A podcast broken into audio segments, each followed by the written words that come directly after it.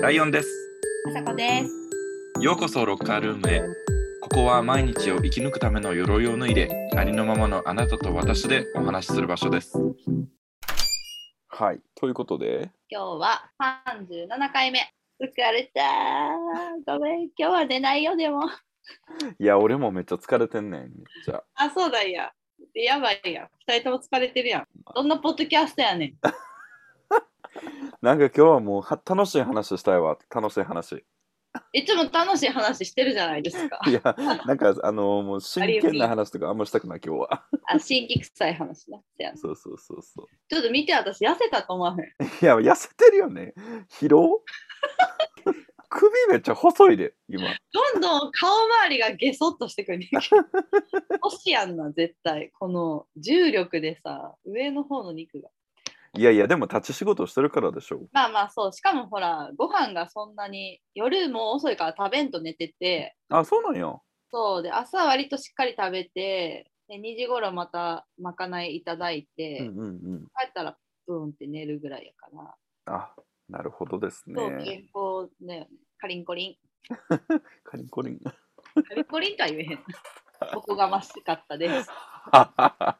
まだ始まって、あ、でももうすぐ1ヶ月ですか？えー、そうね、そう、ちょっと休みが多いから、実動何日って感じだけど、休み多いんやね。そう、休でもみ多くて週休週休2日ってことでしょ？うん、週休2日って多ない。多くないのか、普通か。多くないやろ。普通じゃない？でもなんか予約が入らへんかったら休むから、ああ、なるほどね。そう、なんかこの前も4連休いただいて、すごい。4連休ですか？そうなんですよ。急に降ってくるから4連休が。うん。まあまあ今回は、ちょっともうあの不謹慎やけど東京行かせていただきまして、はい。勉強も兼ねて、ちょっといろいろ、なるほどね。まあどうでした？その4連休過ごして。東京行ってきたんですよね。もうフルで東京に行って、ああ、そこそこ。大充実でしたよ。一日は気になるレストランでさ、あのうん豪徳寺にオールドネパールっていうとこがあるんやけど、うんもともと大阪でネパール料理屋さんやってた人たちが、うん。うん。今年、去年かな。でも割と最近、その東京に出されて、うんうん。去年上手ないか。なんかで、あの、コース仕立てでネパール料理食べられるんやけど、えー、掘り下げ方が半端じゃない。えー、あの、民族とかの単位で出てくるんやんか。はあ。そう私たちが行った時のコースは東ネパールをうんうんこう上に北上していく旅みたいなのがえー、けど、面白い。そうそうでなんかもう店主の方がうんあのネパールがすごい好きで,、うんででもネパール料理ってあんまりこうレシピとかないんやって本が、だからもう自分で行って現地に、で今回はここの地域とかこういうこと知りたいとかテーマ決めて通ってうん。でその現地であの詳しい人を本当に一から探したりとかえー。地域のレシピとかを聞いてきてもう一個一個その本当にローカルの露店で売ってるような食べ物とか、うんこの民族はこういう食材をうん。こうやって使ってるとかをもう蓄積したものをうん。あのちゃんとその現地のままの要素も感じつつコース料理として楽しめるように消化させて出はしててだから説明がすごい。もうなんか何々族は 苔を なんかあの保存食みたいにして食べてますとか言ってあ。うんうんうん。そういう食材の話から始まってへえ、はい。そう。だからめちゃくちゃもちろん美味しいしお面白くてなんか現地を感じるやん。あこうにはこういう人がいてこういうものを食べてるのかみたいな。えー。行ったことないけど行った感じがするんやなきっと。そう。ほんでもう全然がぜんネパール好きになる気になる、やっぱり。うん、スパイスとかもやっぱ聞いたことないのとか使ったりとかして、うん。こういうのあんねやとかこういう使い方やんねやえやっぱさそういう料理を食べた時ってあこれにはなんかこの日本酒が合いそうやなみたいなこととかも浮かんでくる一応考えんねんけど、うん。もううむずい。めっちゃむずいわめっちゃ難しい。でもスパイスと日本酒は割と相性がいいんですよね。うんうんそのお店ではナチュラルワインと合わせてて、うんうんそれも割と濃いめのなんかジョージアのなんかちょっとカモカモした白とか、何かもかもって？なんかこう醸した、醸して発酵させて、さらに、ちょっともうフフリービーって言ったら変やけど、なんかもう、もやもやしてる。リッチな、リッチな味わいになったやつ。ああのー菌が働いたねっていう感じの。へえ、なんかそれっぽいこと言うやん。そのカモカモはじゃあカモスのカモなのね。そうです、カモスです、カモス。微生物が、へいへいって活動して出来上がった風味みたいなね。新しい言葉を生み出していきますね。まあそうそういうとっても楽しいお店だったんで。そういうなんかこうちょっとそういうレアなこう、うんクイズインってうんいいよね。俺もちょっとなんか食べいい最近結構構ほらさ、中東系とか流行ってるやん。ギリシャとかうんうんうんトルコとか。俺なんか一回あの手で普通になんかつこう掴んで食べるまあそうそんな様式の多分料理はたくさんあるんだろうけどあーあ、あの、あれじゃない？葉っぱに乗ってるやつ？葉っぱに乗ってるやつも食べたフィリピンだったかなそれはいはいはいはいはい。でもなんかトロントでなんか流行ってなかった？あれ。あ流行ってた流行ってたうん、なんかみんながこぞってインスタグラムに上げてた気がすうんる。うんそしてそこに俺も行った気がする本当？本当？見いいな見晴れましたと思ってたあれ。美味しかった？美味しかったしかも、えっと、フィリピンの人と一緒に行った気がするおーいいやん。うんいいやん、いいやん。なんかこうグローブ？今でこそなんか普通になんかレストラン行ったらなんかビュッフェとか行ったら使うけどはいはい。あのグローブしてこう手で食べてやってたわ。エビの皮剥いたりしてたわ。えー、いいよね、いいね。なんか海外って手で食べるやつ多ない？あの、うん。カニとか、あの、あ。海鮮手で食べるとかあるやん。はいはいはい。あダンシングクラブみたいなやつ？うん、ちょっと忘れた名前。でもなんかあるよな。あるねああいうアトラクション好きよ。いいじゃないですかそうなんですよ。で、なんかバー行ったりとか、うんうんなんか今レモネードを作るっていう課題があって、私には。あなたにあるの？あ、はい。レモネード、なんかそのカクテルの一番基礎みたいな。うんうんで、レモネードをちょっとそろそろ作っていこうかなと思って。うんうんでもレモネードってあんま飲んだことなくない？あんまないななんかその欧米のなんか実家で出てくるみたいなイメージがあるから、うんうんうん、そう。なんかちっちゃい子が作って道端で売ってるみたいなそうそうそうそう、そんな感じやん。なんかお店でレモネードってわざわざ注文しひん。うんあんまないかもね、うんうん、コーヒー飲めやん、本だったら。でも、あなんか飲んでみようと思って、3軒ぐらいレモネードのお店。レモネードが美味しいと言われてるお店回ってレモネード飲んで素晴らしい勉強家ですね楽しかった。ででもなんか目的があると楽しいな。頑張れるな、人生って。ああ素晴らしい前向き？いやなんか俺は結構今ちょっと仕事で結構しんどいから眩しいわ君そうなの？はい私もめっちゃしんどい。もうでなんかしんどい。しんどいはしんどい。もうやりできやりたくてもできひんこといっぱいある。えなんか最近さ、食べて美味しかったもんがない？食べ物の話しようよ。食べ物の話ねえっと最近食べて美味しかったものはえっと汁なし担々麺ですかねあ大好き。どこで食べた？えっと最近よくなんかうん週末なんか毎なんか1回はちょっと食べようとしてて最近うんそれこそまあ関西のその大阪京都あたりのずば抜けて美味しいっていうのはちょっとまだ出会ってないけど、まあ、今まで行った中で美味しかったのはなんか京橋にあるなんかすごいこうお小汚いあのパチ屋の目の前にああるよう知るなと、あの、商店街の。そうそうそうう。あのーちょっとピンク街の中の商店あのパチ屋の目の前にある、あのとこになんかこうライス麺大盛り無料みたいなうん。餃子と汁なし担々麺とみたいなでスパイス足せます？自分でみたいおお。ええやん、ええやん。なのは結構あのーあ美味しいやんっていう感じのですね、えー、いいなぁ。汁なし担々麺好きなんよ。美味しいよね。美味しい。私、ああいう混ぜそばが好きなんですよ。はいはい。台湾混ぜそばとかも美味しいよね。大好き。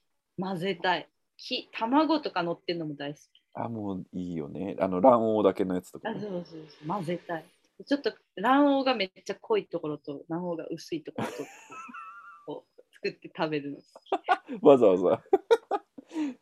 最初崩したまんドマンマンを言って、濃いって。均等にはしませんみたい。な。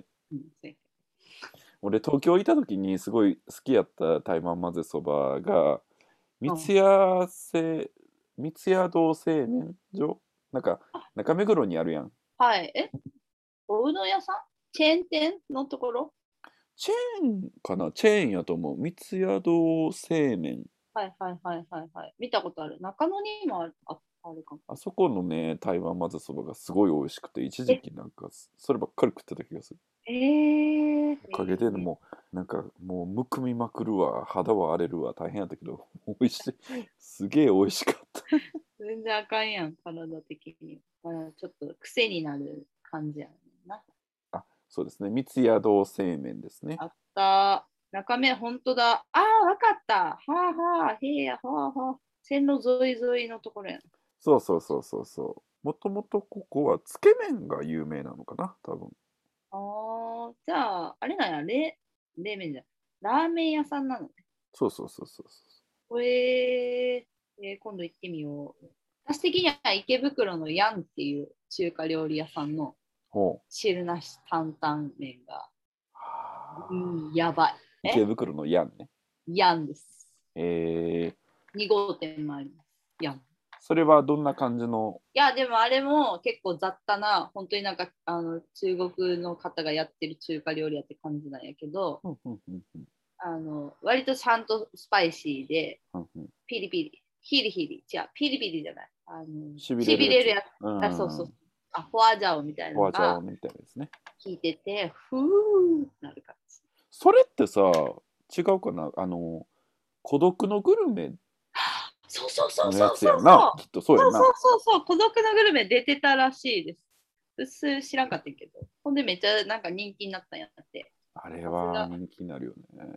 俺でもあれやと思ったのた汁なし担々麺をあちょっと食べようって思ったきっかけは孤独のグルメのそのそのヤンの回やったんじゃないかな。本当、ほんなんやんいかんといかんやん。インフンダイ。ダジャレじゃない。あいいね。ライム、ライム。ライムね。ライムでした。せやねん。だからまあちょっとと次東京行く機会がいつになるかはちょっとわからへんけど。まあな。いやーやっぱこう最近やっぱスパイシーな食べ物がいいですね。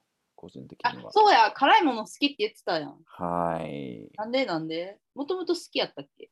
いや、もともとなんかそんな好きって、なんかその飛びつくほど好きっていうわけではないんやけど、うん。まあ割となんかいビーバー君の影響があったりとかするかな。結構彼はすごいスパイシーなものが大好きで、うんうんうん。で、すべてにあの、あのソース、何やっけ、赤いやつ。キラッチャ。そう、シラチャをかけたいタイプの人なのね。うん。めっちゃカナダ人やん。いや、それしたらなんか、そもそも味付けいらんやんみたいな 感じやねんけど。喧嘩なるやつやん、それ。自分が作ったやつで。シラッチャ、そう、ちょっと一口食べてからシラッチャかけてってなる。いやほんまなんかあのそれ別になんか繊細なあの調味料のこう感じとかいらんやつやなみたいな。結構ブルドーザー並みに壊してくるからな。あの甘まあまあ辛いでもそうそうすごいこう辛いもんまあスパイスがすごい好きではいはいでスパイシーなものも好きでっていうのでなんか一緒に食ってたらなんか体制ができてきてうんうんうんうん。でなんかその孤独のグルメとかあとなんかネットフリックスで今あの激辛道っていうああ、へえ。なんかあのやってみよう。うん。グルメ系ほっこりドラマでしょ。そうそうそうそうそう。っていうのをやってて、なんかそういうのも見て、あ、なんか辛いもん、やっぱうまいよな、ふんふんみたいな。それはなんか唐辛子の辛いのが好きなの。なんでも？スパイシーな。なんでもかなえ、でも唐辛子の辛いのと、あの、しびれる感じの辛さと、それ以外に何があるの？辛さって。でもなんかスパイスの胡椒の辛さない？ああ、胡椒の辛さね。あの、この間俺もその連休があった時にですね、ちょっと友達の家に、久々に会う友達の家に行ってたんですよ。うんうん、で、その時に食べたキムチ鍋、その時に俺とその友達と家主ね、家主と別の東京の時の友達が来て、3人やったのね。うん、で、その日まあお泊まり、お泊まり会やって、で、夜になんかそのキムチ鍋を家主が作ってくれて、それもめっちゃ辛かった、ね、それもめっちゃ辛かったけど、なんかすごい美味しくって、でまあみんなでヒーヒー言いながらこう食べたんやけど、なんかその家主の友達が、まあ、そのなんでそもそもお泊まり会をしたかっていうとそのと家主の友達がそのマンションというかアパートを買ったのね。えー、これもね不動産の話ですよ。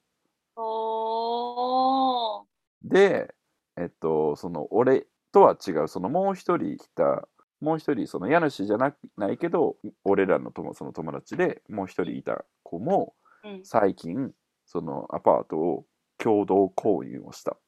何なん共同購入って？あ、なんかその二人であの住む。ああ、だからパートナーとってこと？あ、そうそうそうそうそう、はいはい、そういうことですね。で、うんまあ、2人ともですよそのなんか不動産をなんかそのアパート買ってでこれからこう部屋を作り込んでいくそのその年明けに入居するからこれから家具どんなん買おうかなとか内装どうしようかなみたいな話から、うん、で俺らが行ったその友達の家はもうすでにその出来上がっててで家具とかもすごいこうきちんと整えられてて新しくこう入る時にこう部屋のここの壁はこの色にしてこの天井はこういう高さにしてダウンライトはこことこことここにつけてみたいなこうそういうのを全部やって自分好みの部屋にしましたと。っていう2人やったのよ。で俺俺やったね。でこっちとはさなんかまあ実家やん。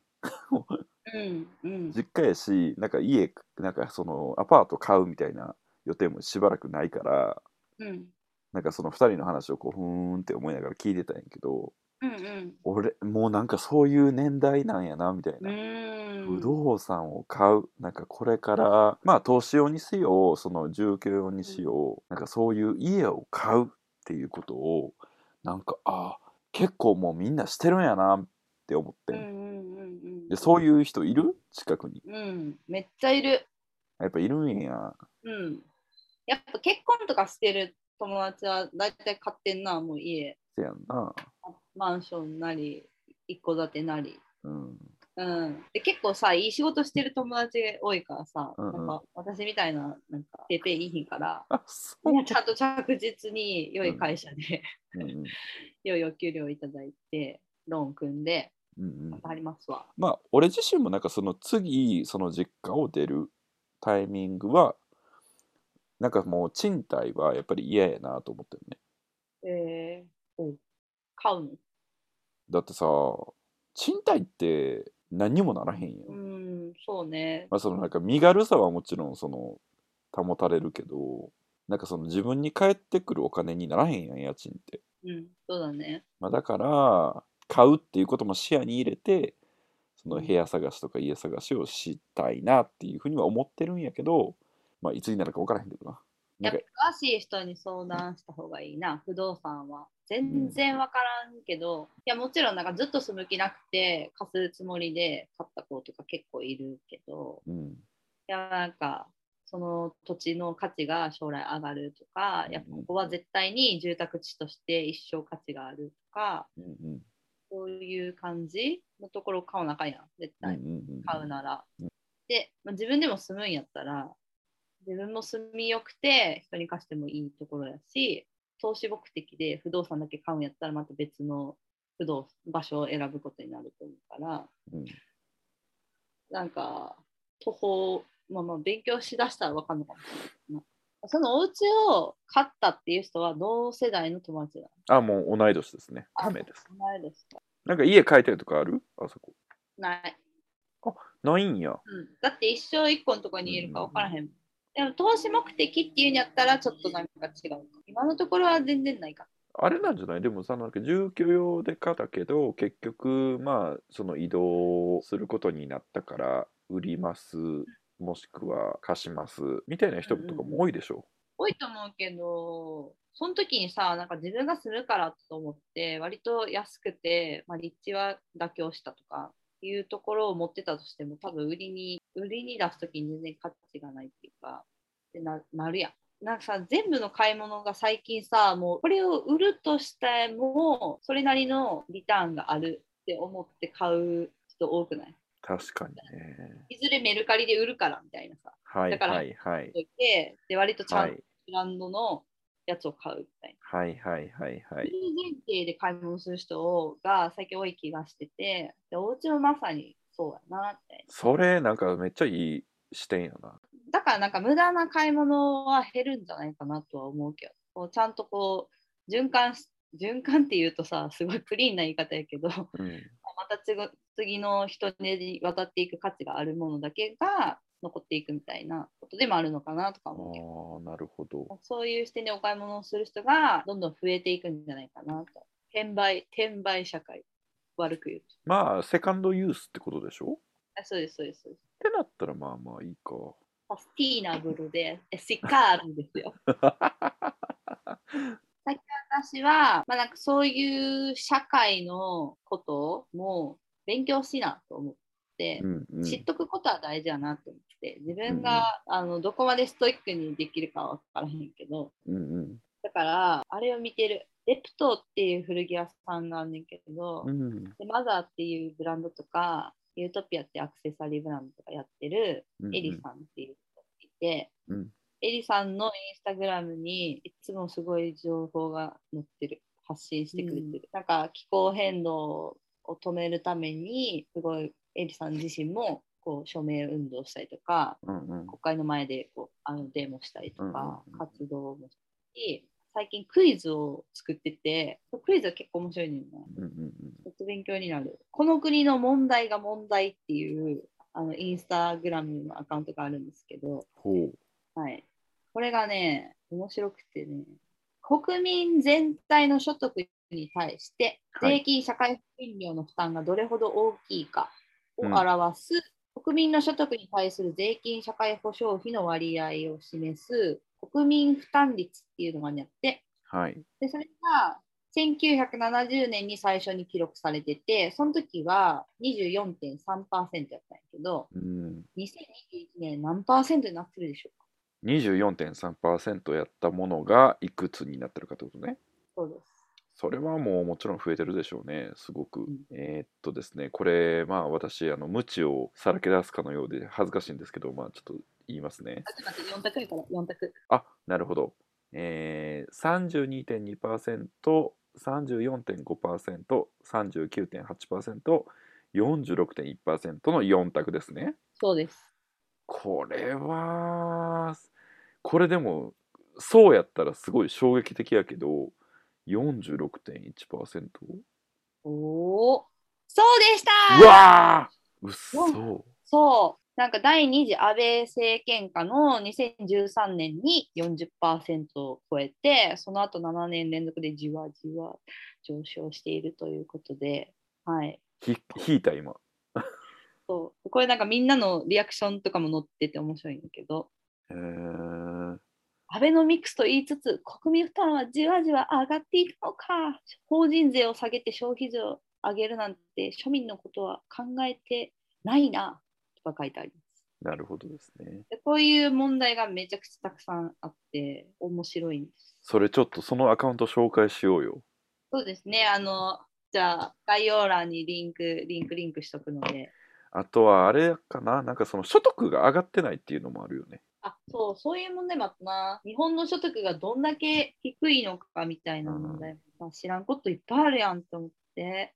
あ、あった。日本の平均賃金は高いの、安いの？先進国の経済統計をまとめる経済協力開発機構さんの調査によると、2020安いよね。年の日本の平均賃金は3万8515ドル。なんか439万5256円。まあ、440万ぐらいってことか、平均。うんで、この調査対象になった先進国35カ国のうち何位でしょうかこれは。えもうすごいし下の方でしょう、絶対。でだ、らん。4択は1、8位、2、15位、3、22、4、31。35カ国中でしょ？35カ国中です。え、もう31とかじゃない ?4 番です。ではいなあさん。あ、さすがにそこまでいけなかったです。あまあでも22やっぱ22とかなんだね。はい。35カ国中22位でしたね。まあでもその G7、フランス、アメリカ、イギリス、ドイツ、イタリア、カナダ、日本の中では最下位だろうね。ですね。で、カナダ行った時とかさ、覚えてる？最低賃金めっちゃ高かったやん。そうね。でもなんか物価も高いかなとか思ったりもしたけど、家賃とか。まあ、家賃は高かったな、確かに。うん、まあ、えあと外食？でも野菜、なんかスーパーはそこでもなかったよね。うん、ちなみにカナダ、あの我々がいたオンタリオ州の最低賃金は当時は15ドルとかやったよね。ああ、忘れちゃった。多分ね、15ドルとかで、15カナダドルやから、まあ、日本円で1300円ぐらいかな。さすが朝子さん、そうですね。15カナダドルは、えっと、現在1284円ですね。そうそう。ちなみに1位はアメリカね。平均賃金1位。まあもちろん。全然違うねんけど。6万9392ドル。日本はね、3万8515ドルだよ。え倍ぐらい違うってことか。3万ドル違う。とかね、とかとかの問題が、ハッとさせられる問題がね。俺、それで言うと、なんか最近、その、あ、なるほどな、すげえ、なんか学んだなって思ったのは、LGBTQ っていうワードあるやん。はいはいはで、なぜ、そのレズビアンを指す L が一番初めに来て来てるか。い。考えたことなかった。語呂がいいからとかじゃない？ちゃうねんって。ちゃうにゃ。まず、えっと、1980年代ぐらいまでは、そのゲイっていうワードは、同性愛者っていう、そのクイアな人たち全般のことを指してたのね。実際にその LGBT っていう言葉が使われ出したというか知られ出した時は GLBT やってんて。GLBT そうだからゲイ、そのクイアをが先やったと。大きな、はい、アイディアの G が一番初めにあって GLBT だったんだけれどもそのゲイの人たちの間で1983年にエイズのすごい大流行があったのね。まあ当時その HIV の病気の知識とかもあんまりそんなにこう潤沢になかったからみんなからその差別その一緒の部屋にいたくないとか触っただけで感染するって思われたってことね。そうそうそうそうそうそうそう。なんやけど、その一般の人、その一般の看護師さんとかお医者さんからはすごくその敬遠されてしまうような事態やったんやけど、そこにそのレズビアンの人たちがそのケアテイカーとしてエイズに感染してるそのゲイの人たちのお世話をしてくれたあ、なるほど。なぜならその自分もクイアゲイの人としてこう助けてあげたいと。うんうんうんうんでそれでやっぱりたくさんこう命が救われたっていうのもあったしそういうレズビアンの人たちの献身的な姿勢を称えてレズビアンが一番初めに来るようになったんやって、なるほど。じゃあもうリスペクトを示して。へえ、勉強になった。とかねちょっと今まであの疑問にも思ったことなかったな。俺もなんかああそうなんやってやっぱすごいうなずいたねねえ、ちゃんと意味があって戦闘になったんですね。なんでそれに行き着いたん？なんかこの投稿した人すごい若いねん実はあ、投稿されてたんですね。誰かのインスタグラムから見たってことですか？さようですこのこの方のインスタグラムのこの投稿に、うん、何があったかみたいなちょっと歴史が書かれてて写真で。はい。で、ゲイの人たちが結構このポストをすごいこう投稿しててなんやろうなって思ってみたらそういう話でもうなんかみんながすげえこう educational だみたいな感じで ポストしてるから自分を見たらあすごいこれはちょっとみんなに知ってほしいなって思った。そうだねそれやっぱもっと外にも、コミュニティの外にも発信していただきたいですうね。ん。今、初めて知れたけど、そっか。だってもう、LGBT の L が先に来てるのなんでやろうなんて思わへんもんな、そう。まず。そうしかもなんかこれをやっぱりこの自分より全然若いそのジェネレーションの人がうやってこうシェアしてこうまとめてポストにしてシェアしてるっていうところもやっぱすごいこう勇気をもらったよね。うんまあでも逆に若いからじゃない若いから発信していこうって感じになってるんじゃない？うん、なんかやっぱちょっと上の人とかはクローズドなところもあるやん。うん、あるね。変わってきてるなって感じするね。うん、ありがとう。シェアしてもらった。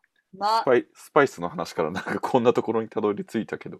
これ XIV の人？まあ、XIV。あれじゃないですか。カンパニー XIV のですねえ。ああのブルックリンの？そうそうそうそう。もしやと思ったらそうですね。あの、オースティン・マコミックからもフォローされてるんで。えーこの人すごいね。情報満載ですね。そうなんですよ。すごい。あの、多分パフォーマーされてると思うんやけど。せやな。うん、あの XIV で私が大好きなニューヨークのパフォーマンス集団。えー、これもじゃあリンク、リンク、リンクしよリンクしましょう。ぜひ。そうだからなんか情報収集やっぱインスタが今すごいあるよね。う。いや、めっちゃインスタ、うちご飯食べに行くとこもインスタで探すの。わかる。うん。すごい世の中ですね。あとあれもいいよな。美術見るぞうさんあ。いいですね。美術見るぞうさん。はいミルゾーさんシリーズめちゃくちゃ勉強になるくらい。美術ミルゾーさんとかほんまに展覧会めちゃ楽しめるやん。いいよね素晴らしいんやけど。てか美術ミルゾーさんじゃなかった。美術は美術解説するゾーさんでした。慎んで訂正いたします。いいんで訂正します、ね。これもホテルミルゾーさんもいるな。いるね。うん。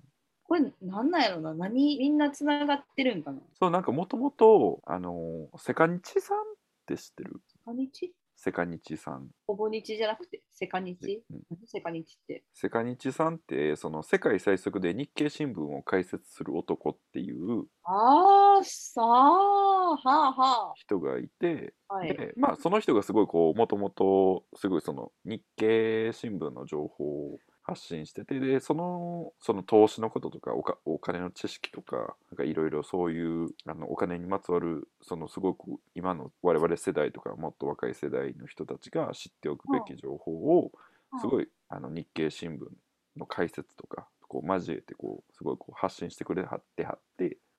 でなんかその人を中心になんかコミュニティがあってセカニさんがやってることにすごい共感した人たちがそうやって自分の得意分野について情報発信をするみたいなんでそういうスルゾーさんたちが生まれていいってるっておお、面白い。全然知らんかった。そうやったんや。そうそう俺もねこのセカニチさんをフォローし始めて、でやっぱりなんか投資とかやらなあかんなって思って始めたりしたし、セカニチさんか。はい、これもじゃあ共有しておきますね。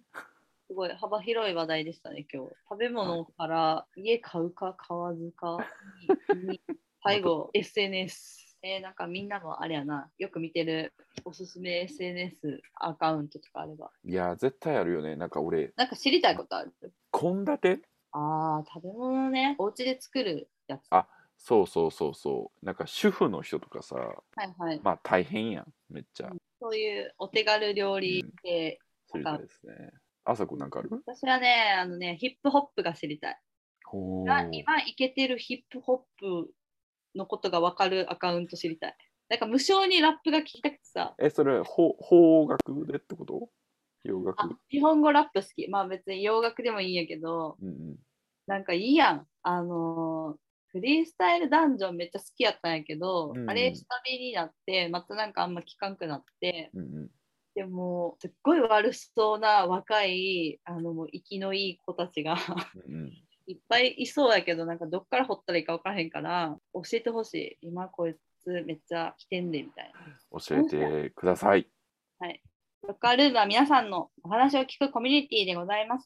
今日は私たちはあのおすすめ SNS アカウントが知りたいなと思ったので、まあ、献立アカウント、ヒップホップアカウントあれば教えてほしいし、その他何か話したいこととかあればぜひメールくださいませ。メールアドレスは？hey.lockerroom.gmail.com hey.lockerroom.gmail.com です。不動産最近買ったっていう人もぜひメールください。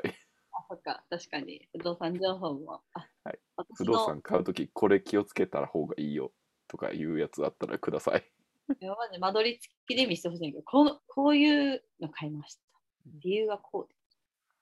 ね。はい。ください。はい。じゃあ今日はこの辺で。はい、ありがとうございました。また来週お会いしましょう。またね皆さん、忙しいけど頑張りましょうね